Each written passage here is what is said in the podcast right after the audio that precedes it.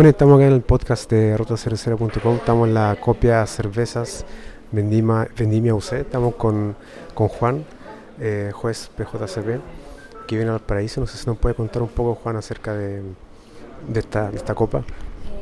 Eh, bueno, es primera vez que vengo a este evento, soy de la quinta región de Valparaíso, eh, recién estamos empezando con evento, vamos a ver cómo funciona, la verdad es que no, no tenemos experiencia en ese sentido, pero vamos a hacer lo mejor posible. Es eso básicamente. Aquí, como te digo, nunca había venido. Está súper interesante, hay muchas cosas que hacer y permite tener una idea de cómo estamos a nivel de país. Se entiende que hay mucho que hacer, estamos en pañales recién, pero igual vamos rápido. Hay una, ¿cómo decirlo? Un paso rápido, así que contento por cómo se hacen las cosas. Y, y esta, esta copa eh, igual es larga la jornada, me parece, son como varias horas, empiezan temprano, terminan tarde.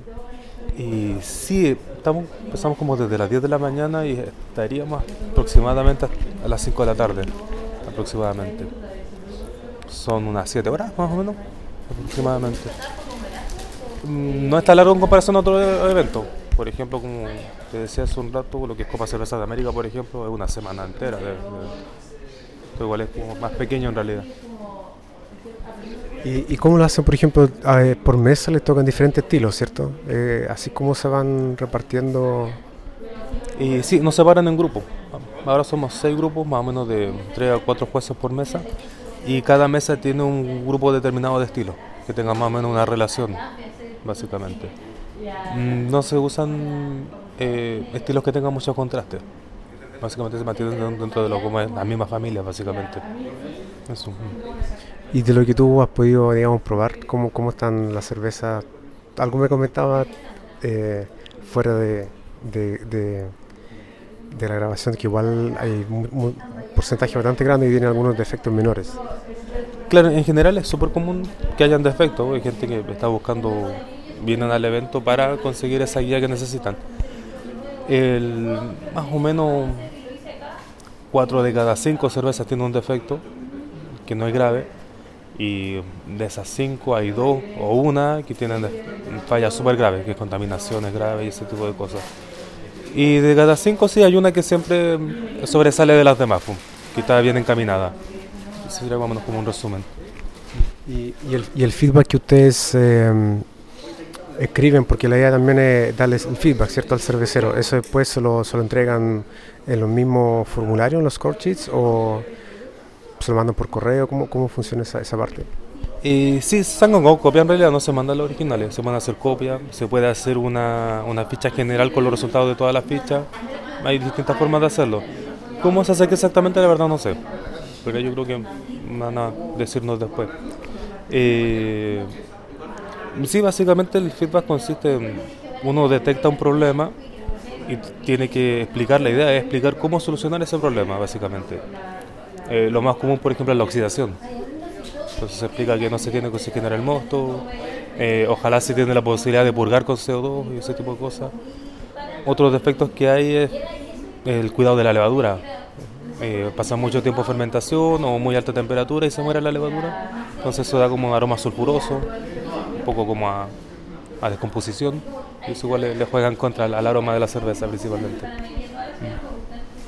Sí, yo me imagino que todo ese feedback después le sirve al- a los homebrewers y en general a los cerveceros para poder mejorar la, la cerveza, digamos, y ir cada vez más mejorando la calidad.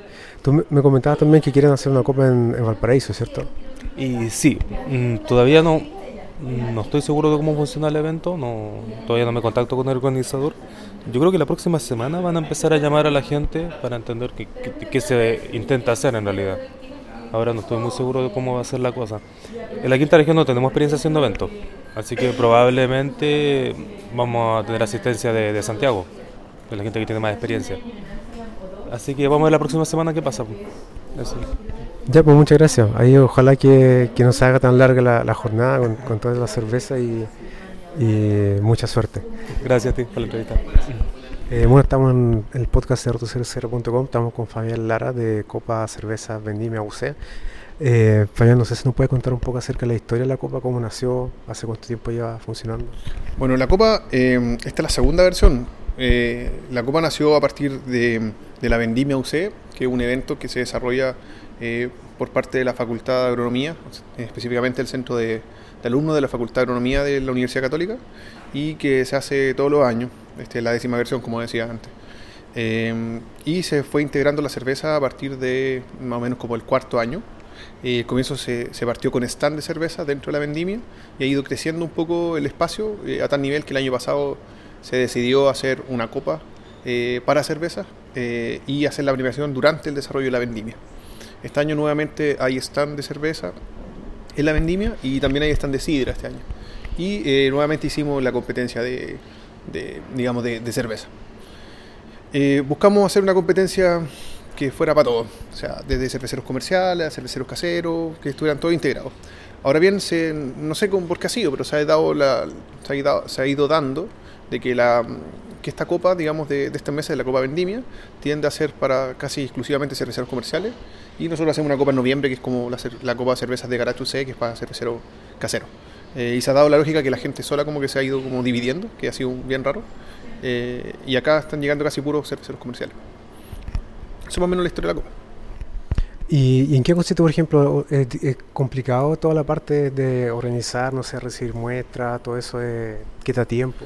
La logística es complicada porque son hartas muestras, o sea, este año tenemos 170 y algo muestras y hace que, que tengamos no sé, casi 800 botellas dando vueltas que hay que ordenar, movilizar, eh, necesitamos eh, pues esto, poder coordinar con los jueces. Entonces la logística en general es un poco compleja, pero lo hacemos pensando en que estamos haciendo un aporte. Entonces, eh, bueno, todos los jueces que vienen aquí también son voluntarios. Hoy día hay jueces que vinieron de afuera incluso. Hay dos jueces extranjeros que vinieron de Perú. Eh, se pagaron ellos mismos los pasajes. O sea, todo ha funcionado eh, tal como, como digamos, es la idea de la organización que en este caso nos está certificando que el BJCP, que es una organización de voluntarios. Y así estamos todos acá, pues, trabajando de forma voluntaria.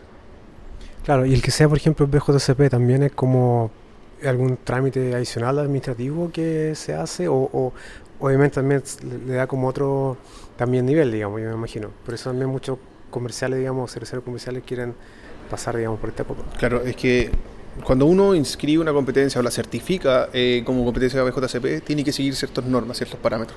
Como que la competencia sea ciega, por ejemplo, que tú puedes ver aquí que ningún juez sabe qué está catando. Conoce un número, que es el número de entrada, y un estilo. Eh, y pueden ser, no sé, entrada 5, estilo 20, A. No sé, entrada 5, estilo 20A. Entonces, eh, ninguna más información, no hay mayor información que eso. Entonces, el juez en base a eso hace su, análisis de la cerveza. Entonces, ese es uno de los, uno de los parámetros que quiere decir una, competencia de BJCP. Y que haya una comunicación entre los jueces, que se le entregue el feedback a los participantes, en este caso se le entregan todas las notas de las fichas de cata a todos los participantes. Y así son varios parámetros que uno sigue por el hecho de ser competencia de BJCP. Y, y después el, feedback se, se, entrega, digamos, tal cual la ficha. la ficha original, se entrega de forma directa. O sea, lo que el juez escribió de su cerveza, él lo va a recibir. Y va a saber que lo escribió, se puede comunicar, está un mail, está todo para que se comuniquen.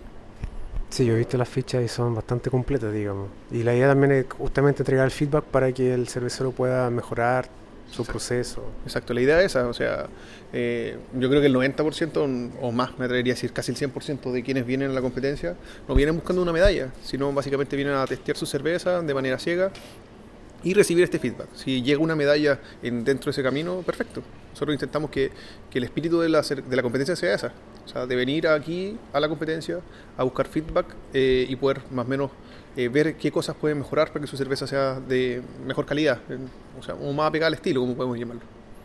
Y eso, entonces hay también medallas, o sea, entregan, o sea, anuncian, digamos, las mejores... las mejores cervezas se van a anunciar en la Vendimia UC, que el, el día miércoles y jueves. La fecha exacta es el día 11 y 12, creo, miércoles y jueves de, de mayo. Eh, y ahí se hace una ceremonia dentro del evento. Eh, donde están invitadas todas las viñas, están la gente de la sidra, hay restaurantes, administradores de, locales, de todo. Y en ese momento se hace la premiación, se le avisa los, con tiempo a los ganadores de las medallas y se les entregan un par de medallas. Eh, ya, pues está súper interesante, no sé, en realidad está súper bien organizado, o sea, tan, tan, sí, como, tan como reloj, digamos, viendo, o sea, estoy que los viendo desde afuera, digamos, a los jueces, como reloj ahí eh, revisando un montón de, de, cerveza. El tema de la, por ejemplo, el estilo de cerveza. Yo sé que por lo que he escuchado, no sé, para harto Arte IPA, Imperial Stout, ¿cuáles son como, hay algún como patrón, por ejemplo, si tú ves como los estilos que vieron, el año pasado? ¿Hay cerveza estilo nuevo ahora? O? Sí, pero en general lo que se ha repetido en Chile como una constante es que los estilos americanos están pegando harto, o sea, dentro de las inscripciones. Eh, lo que más hay hoy día, por ejemplo, son eh, American Pale Ale, American Amber Ale y eh, American IPA. creo que son las cervezas en general las que más hay. pero también hay de todo, o sea, por ejemplo, cosas novedosas que en esta edición tocó. Hay ocho cervezas sour, Berliner Weisser, hay cerveza con Brett, hay cerveza con barrica, hay, o sea, hay harta variedad. Cerveza alemana y harta, cerveza de trigo, cerveza inglesa. Hay de todo. En general se, podemos decir que la mayor cantidad son de cerveza, como de inspiración americana, pero hay de todo. ¿Y, ¿Y, qué viene hacia, hacia, el futuro, digamos? ¿Piensan repetir, digamos, seguir haciendo la copa? La idea es aprovechar el espacio que entrega la Vendimia UC, que es una, un espacio consolidado ya, digamos, dentro de la, de, del ambiente de las viñas, eh, digamos, del ambiente, por así decirlo, de, de distintos tipos de, de alcoholes. Eh, ya no solo hablando del vino, sino hablando también de la sidra, también hablando de la cerveza, y quizás, no sé, destilado en un futuro. Eh, y nosotros aprovechar esa instancia para posicionar la cerveza como eh, el producto que es, un producto de calidad y un producto que merece estar al mismo nivel del vino y, y, poder posicionarlo dentro de la gente que está trabajando conmigo. Esa es como la idea. Y se va a seguir haciendo, según eh, el próximo año. De seguro se va a seguir haciendo. Sí, antes que, que ah, última pregunta, el, ¿cuáles, ¿cuáles son como los defectos? Porque finalmente eso es como lo interesante. ¿Cuál, ¿Cuál ha sido como los defectos más comunes o que todo a, mí me cuesta poder decirte cuál es el efecto más común porque yo no estoy catando. Donde estoy organizando estoy en otro lado. Pero en general lo que se más, más se ha visto en Chile como de manera como histórica es con algunos problemas de fermentación. O sea, falta de control de temperatura de fermentación. Las cervezas no se controlan y eso hace que generen alcoholes superiores o se embotellan antes y generan diacetil, acetaldehído. O sea, hay un par de efectos que son los típicos. ¿ya? Eh, pero en general yo pondría énfasis en eso. Yo creo que las contaminaciones se han ido superando pero que ahora falta controlar las temperaturas de fermentación para que el producto sea estable en el tiempo. Eh, y algunos problemas de proceso, pero básicamente eso. Ya, pues muchas gracias. No sé si quiera cualquier cosa que quiera decir para finalizar. Eh, bueno, agradecer a, a, toda la gente que, que, se inscribió, agradecer también a los jueces de manera especial que vinieron de afuera, eh, agradecer a los 18 jueces que están acá, más los dos jueces de afuera, Mohamed y Silvia, que vinieron de lejos. Eh, y en general invitarlos para la gente que, que, participó a volver a hacerlo y la gente que no se ha estado no ha estado inscrito en la competencia que se interese, que vea que esta, esta competencia lo que busca es buscar un feedback entre los jueces y los cerveceros para poder mejorar la calidad y a un precio súper acotado. Eh, y la idea es esa, poder aportar. Eso es lo que nosotros queremos hacer. Ya, pues muchas gracias.